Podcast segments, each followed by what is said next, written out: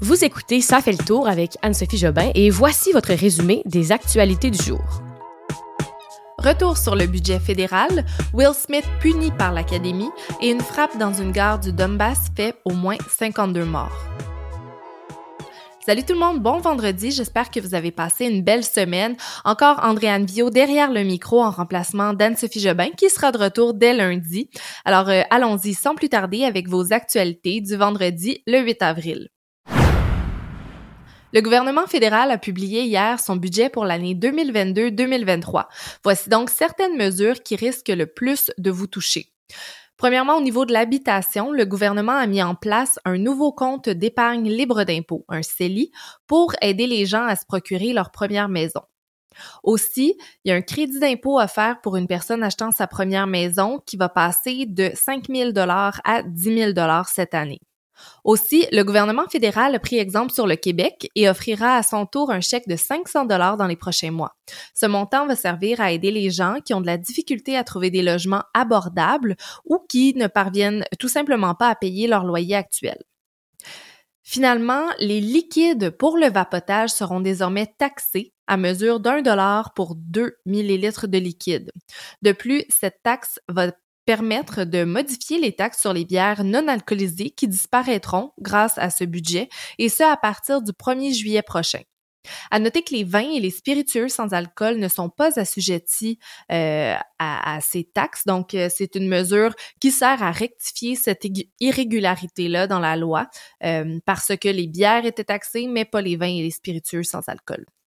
Pour plus d'informations euh, sur euh, les mesures euh, de ce budget fédéral, je vous invite à consulter nos sources dans la description de l'épisode. Le journal La Presse a publié, en fait, a préparé un article complet avec d'autres mesures qui pourraient vous intéresser.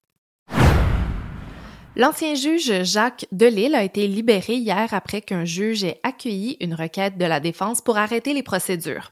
Ça fait dix ans que M. Delille était en prison pour le meurtre de son épouse.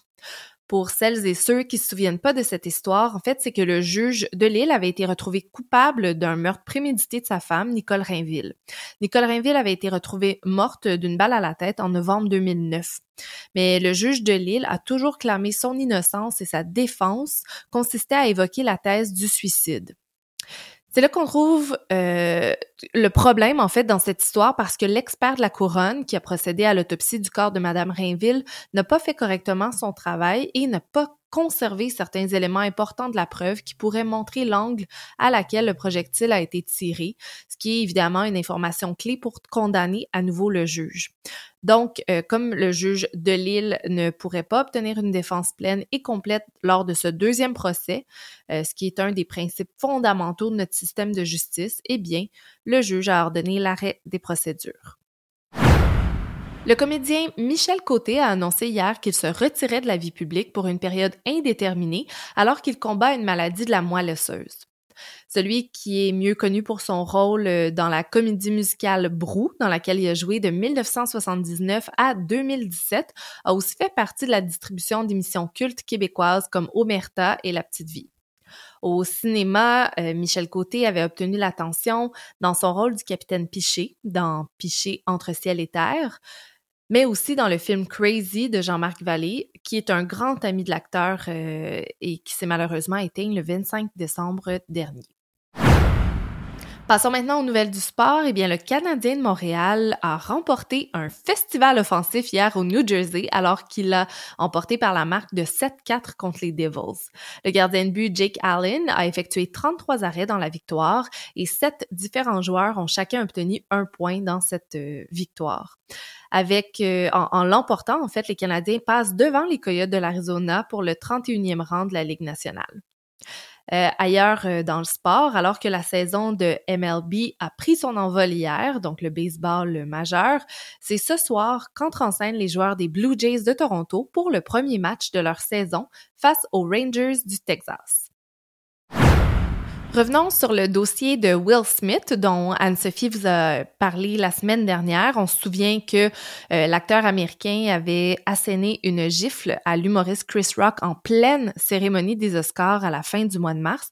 Eh bien, l'Académie des Oscars a décidé aujourd'hui d'interdire Will Smith de toute cérémonie ou événement qu'elle organisera pendant les dix prochaines années.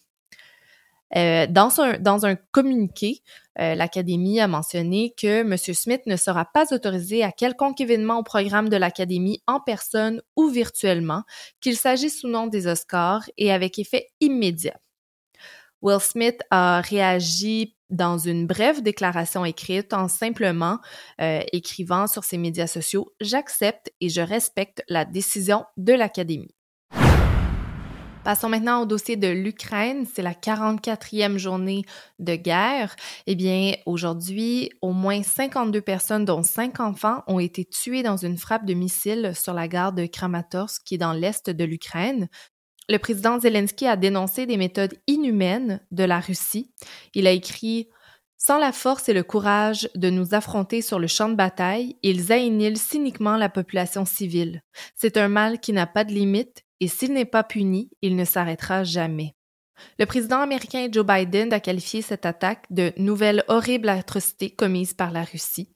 Sinon, Moscou a immédiatement démenti être responsable de la frappe, affirmant ne pas disposer du type de missile qui aurait été utilisé et dénonçant encore une fois une provocation ukrainienne.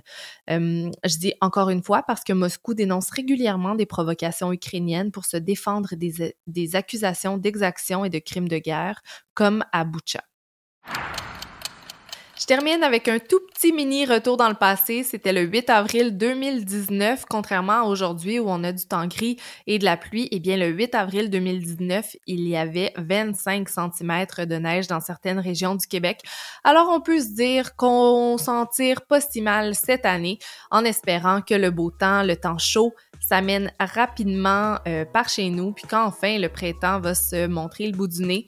Euh, sur ce, je vous souhaite un superbe week-end, puis on se retrouve dès lundi prochain avec Anne-Sophie au micro pour un autre épisode de Ça fait le tour. Salut tout le monde!